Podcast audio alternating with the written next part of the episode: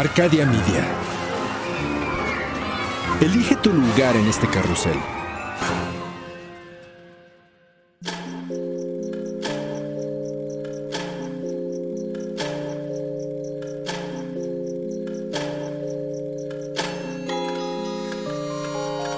Cuando la oscuridad es interrumpida por tres campanadas, la intersección del día y la noche se transforma en un umbral listo para ser cruzado. Es aquí donde todo lo que existe se conjuga simultáneamente en pasado, futuro y eso que llamamos presente. Infinitos, sombras, imágenes. La realidad y aquello que no existe. Cierra los ojos, abre la mente. Sé bienvenido a Sapiens Arcana.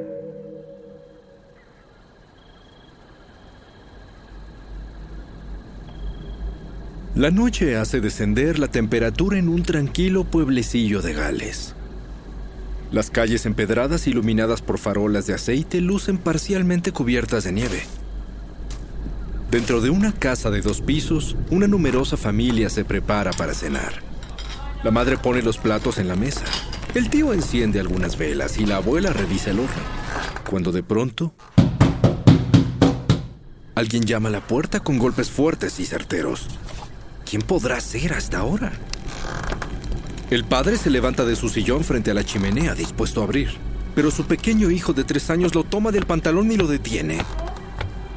Los ojos del pequeño reflejan inquietud. No es normal recibir visitantes antes de la cena. La madre del niño lo toma en brazos para tranquilizarlo y el padre acerca la escopeta a la puerta para tenerla a la mano. Por si acaso. Alguien vuelve a llamar con fuerza y afuera se escuchan brevemente algunas voces masculinas. Al abrir el hombre se encuentra frente a frente con una pálida calavera de yegua que aparentemente está flotando en el aire, con el cuerpo envuelto en una larga sábana blanca. Dentro de la casa el niño se asusta y comienza a llorar abrazándose de su madre. Afuera, un grupo de varios hombres vestidos de forma extraña rodean a la espectral forma equina y comienzan a entonar al unísono un misterioso cántico. La calavera bate la mandíbula como pidiendo alimento. El hombre voltea hacia adentro de la casa y exclama: Es la Mary Lloyd.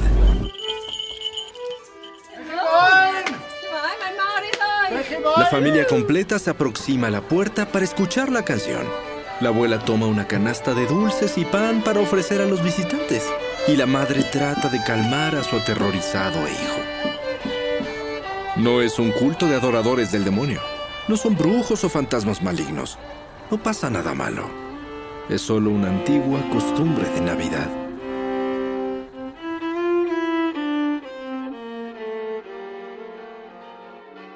Durante siglos, el 25 de diciembre ha sido dedicado a conmemorar el nacimiento de Jesús de Nazaret, el Mesías.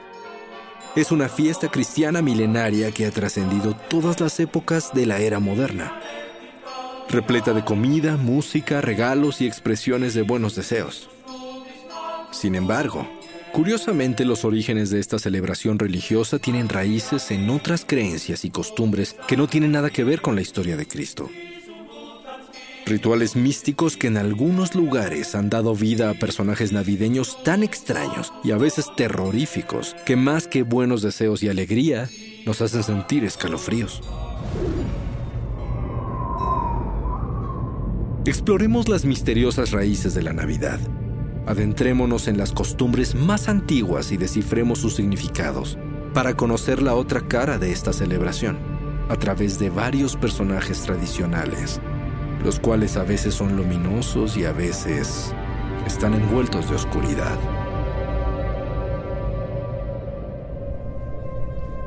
Durante años, la Navidad ha despertado dudas y preguntas, ya que es una tradición que se celebra de manera muy diferente a otros rituales del cristianismo y catolicismo. En el siglo XVII, Charles-François Dupois y el conde de Volney realizaron analogías entre la vida de Jesús y varias deidades solares anteriores al cristianismo. Más tarde, pensadores tan importantes como Friedrich Strauss, Bruno Bauer o el mismo Voltaire realizaron estudios que dieron pie a lo que ellos denominaron mito de Jesús o la teoría de que Jesús de Nazaret no fue un personaje histórico, sino un mito que fue creado a partir de leyendas antiguas que se fusionaron para intentar lograr un sincretismo religioso. Con base en estas ideas, algunos autores posteriores teorizaron que todo el concepto del cristianismo tenía sus fundamentos en historias que ya se contaban antes del siglo I, y por consiguiente la Navidad provenía de ritos paganos que practicaban anteriormente los pueblos recién evangelizados. Una hipótesis sostiene que toda la historia de Jesús en realidad desciende del mitraísmo persa, que posteriormente fuera adoptado en el Imperio Romano, en el que se afirma que el dios indo-iraní de la justicia, Mitra, era un ser iluminado que nació de una virgen el 25 de diciembre, frente a pastores que iban a adorarlo. Tuvo doce discípulos con los que viajó para enseñar sus doctrinas. Logró diversos milagros, fue condenado a muerte y ejecutado, pero al tercer día resucitó. Sin embargo, numerosas refutaciones afirman que los argumentos distan de la realidad. Algunos estudios narran que Mitra nació de la roca, no de una mujer. Y no se conoce la fecha, además de que el calendario ha sido modificado tantas veces desde entonces que sería muy complicado llegar a una conclusión. Mitra realizaba milagros como todos los dioses, pero no tuvo doce discípulos. Nunca fue condenado a muerte y no resucitó. De hecho, podría vivir todavía en algún cómodo rincón dentro del panteón del moderno Irán.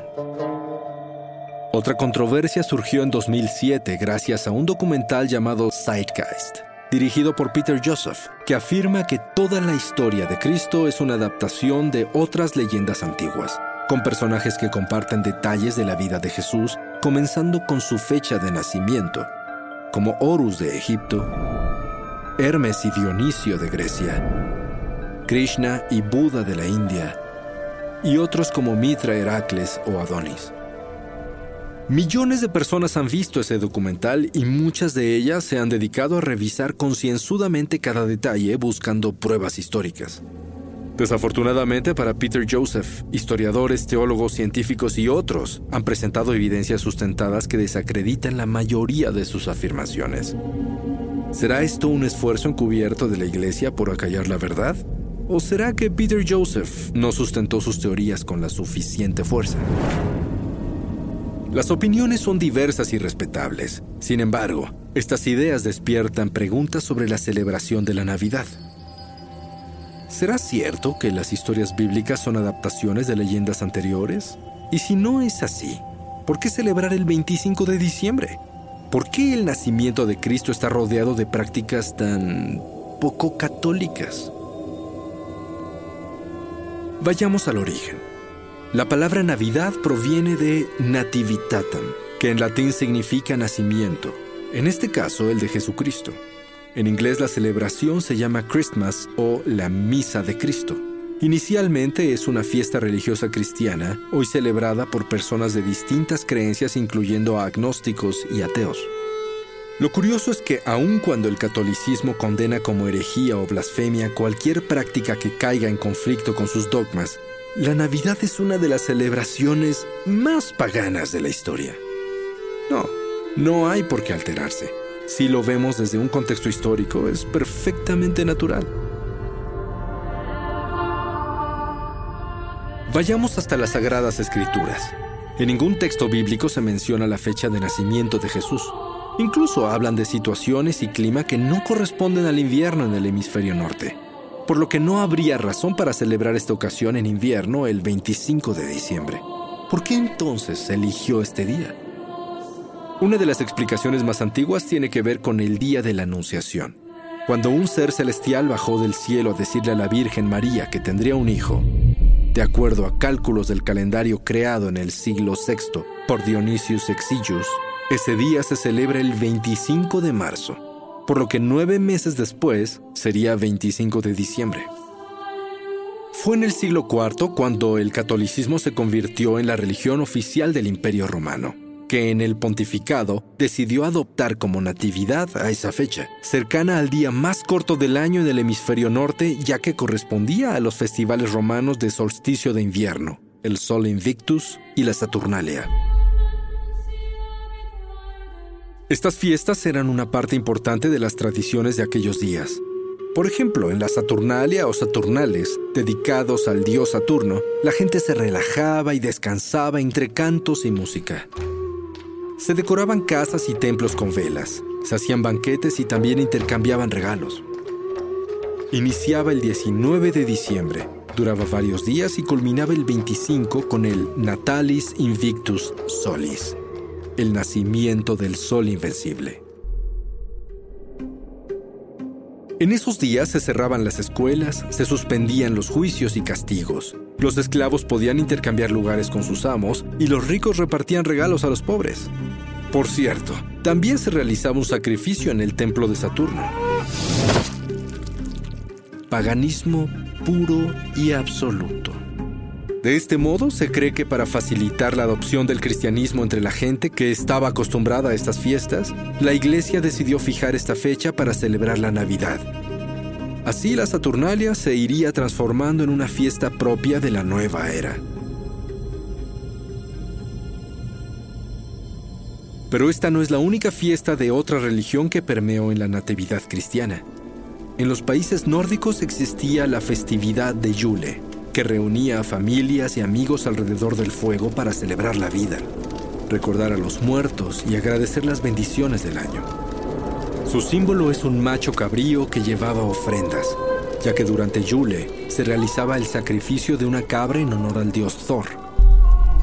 Hoy se le conoce como la cabra de Yule y está encarnada en un anciano que trae regalos llamado Yulupuki. Yule tenía como día central el solsticio de invierno, pero podía durar semanas. Entre las costumbres de la fiesta se colocaba y decoraba un árbol que simbolizaba el Yggdrasil, el gran fresno de varias ramas de las que colgaban los nueve mundos de la mitología nórdica. Es notorio como muchas costumbres de Yule, como el árbol y las ofrendas, se transformaron en las tradiciones navideñas de hoy. De la misma manera, durante la cristianización de diversas culturas indígenas en varios continentes, hay tradiciones católicas locales que se adaptaron a las costumbres celebratorias del solsticio. Casualmente, en la gran mayoría de las civilizaciones, la entrada del invierno se considera el tiempo en el que la luz vence a las tinieblas y la vida triunfa sobre la muerte. Es decir, cuando la humanidad es iluminada y liberada de la oscuridad. Un concepto que se explora constantemente en la descripción de las fiestas navideñas. Actualmente, la Navidad es una fiesta celebrada por millones de personas en todo el planeta y ha cobrado gran importancia social, tanto así que de los 194 países soberanos que existen en el mundo, solo alrededor de 25 no la celebran de alguna manera. La primera vez que se registró una fiesta de Navidad fue en el año 336, durante el reinado de Constantino, el primer emperador romano cristiano. Nació como una fiesta popular humilde de corte campirano, pero en el siglo VIII se le comenzó a dar mayor importancia eclesiástica. Se crearon ceremonias especiales y la iglesia dedicó más recursos y esfuerzo a la decoración de los templos. No se daban regalos, pero en muchas culturas ya se intercambiaban obsequios en Año Nuevo.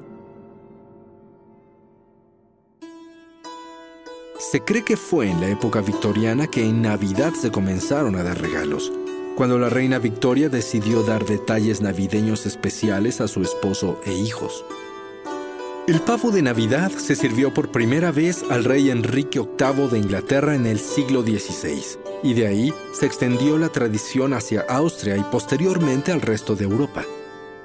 La rosca de reyes proviene de uno de los platillos más populares de la Saturnalia, que después se convirtió en el rosco del haba, en el que se acostumbraba meter una haba, que significaba buena suerte para el que la encontrase en su rebanada. Sin embargo, la celebración no siempre fue popular o bien vista. Los claros orígenes paganos de la fiesta chocaban con las ideas del protestantismo, lo que provocó que en los años 1600, en Nueva Inglaterra, fuera ilegal celebrar la Navidad durante al menos 25 años.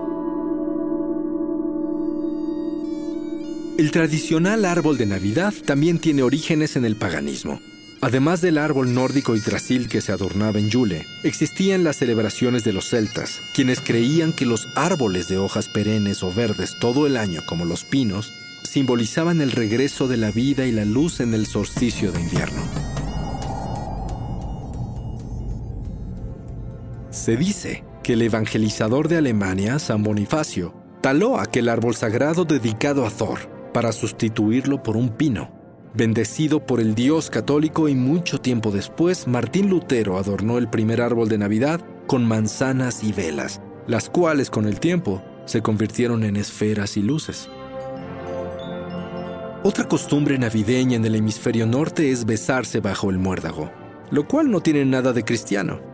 Los antiguos druidas creían que el muérdago poseía propiedades mágicas y curativas, Tan solo el hecho de encontrarse en el bosque bajo esta planta inspiraba automáticamente intercambiar señales de paz.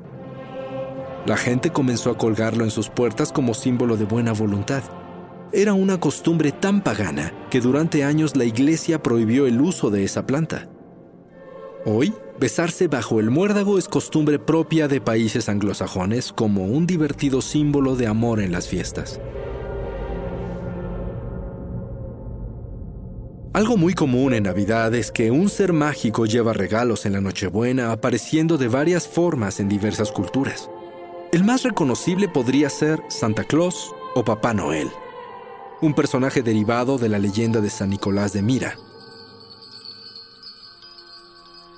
Este obispo del siglo IV, cuyo nombre significa protector y defensor de los pueblos, fue reconocido por su generosidad. Dedicó la fortuna que heredó de sus padres a ayudar a los pobres, realizó numerosas conversiones y defendió la fe cristiana contra el paganismo. En todo el mundo se le han consagrado más de 2.000 templos. Se le atribuyen milagros como la resurrección de niños, así como el rescate de marineros devotos y de tres generales condenados a muerte. Se dice que ayudó a unas jovencitas pobres que fueron obligadas a prostituirse lanzando monedas de oro por su chimenea. Ese oro cayó casualmente dentro de las medias que las mujeres habían dejado colgadas secándose, y de ahí surge la costumbre navideña de colocar medias para recibir regalos. San Nicolás se une a otras leyendas invernales para dar origen a Papá Noel. Por ejemplo, se cuenta que el dios nórdico Odín cabalgaba en su corcel volador de ocho patas y repartía regalos a niños buenos. Por supuesto, también traía castigos para los traviesos, y las familias dejaban botas o medias con bocadillos para el caballo. En Países Bajos y Bélgica, Noel se llama Sinterklaas y aparece cabalgando junto a sus ayudantes Zwarte Piet que le ayudan a repartir regalos desde el 5 de diciembre.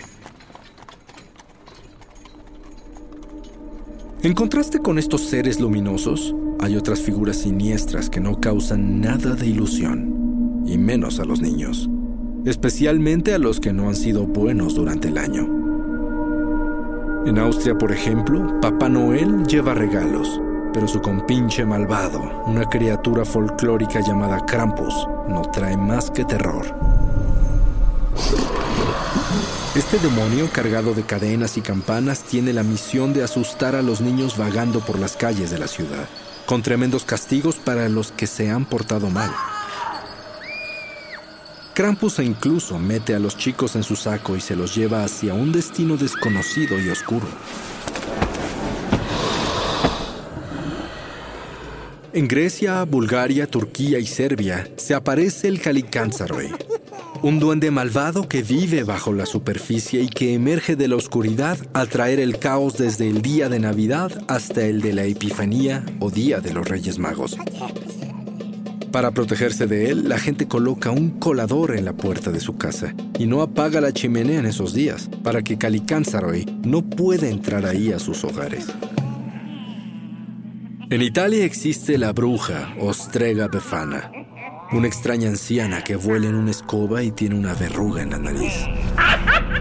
Es posible desconcentrarse ante el contraste de Befana con las imágenes clásicas de una hechicera medieval, ya que esta bruja de aspecto lúgubre y misterioso aparece sonriente y amigable, cargando un saco lleno de regalos y dulces para los bien portados, aunque también lleva carbón y castigos para los niños malos. Las brujas navideñas también aparecen en Noruega, en donde se cree que la Nochebuena es la noche de las brujas y los espíritus. Por ello la gente dispara balas al aire a medianoche y roban las escobas de sus vecinos para evitar que lleguen las brujas a volar en ellas.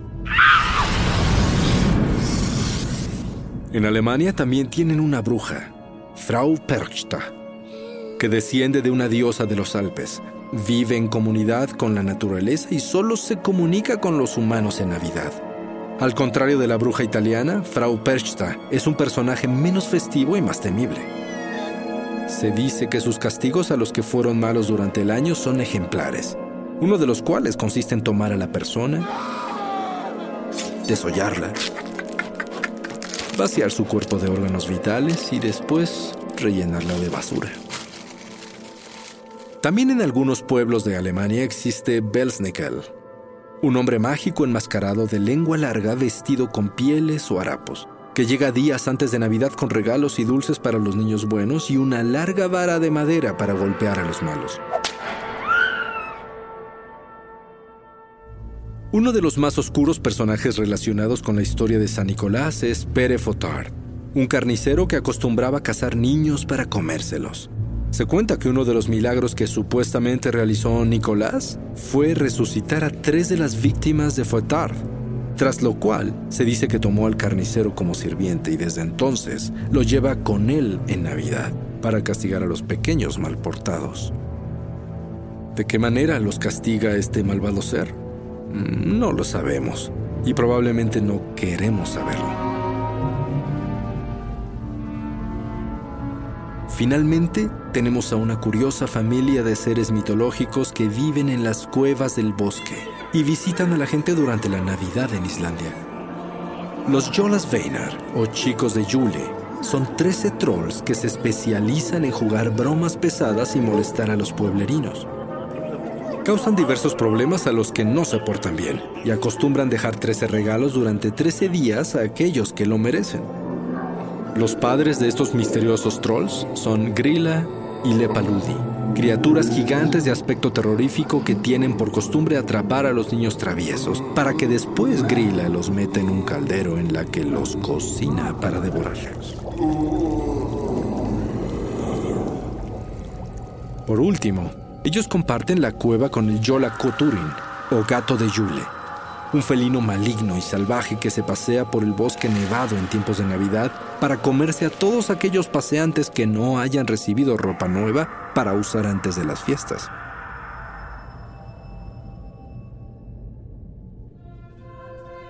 Quizá deberíamos traer de vuelta las luminosas imágenes de esperanza, alegría y felicidad al tema de hoy.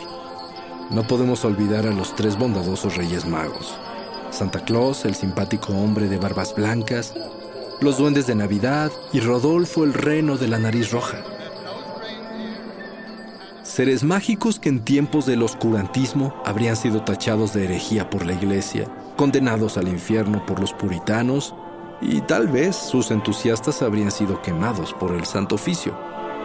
Es por ello que resulta un tanto inexplicable que durante más de dos mil años haya sobrevivido y crecido tanto la Navidad, la fiesta cristiana más pagana del planeta.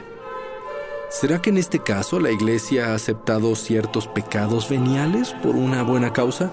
¿O será que los más ortodoxos aman los regalos y se hacen de la vista gorda? Si lo analizamos a profundidad, valdría la pena reconocer que el hecho de que la Navidad siga existiendo en la vida espiritual de tantas y tantas personas en el mundo, contra todo pronóstico, solo podría significar que el milagro de la Navidad sí existe.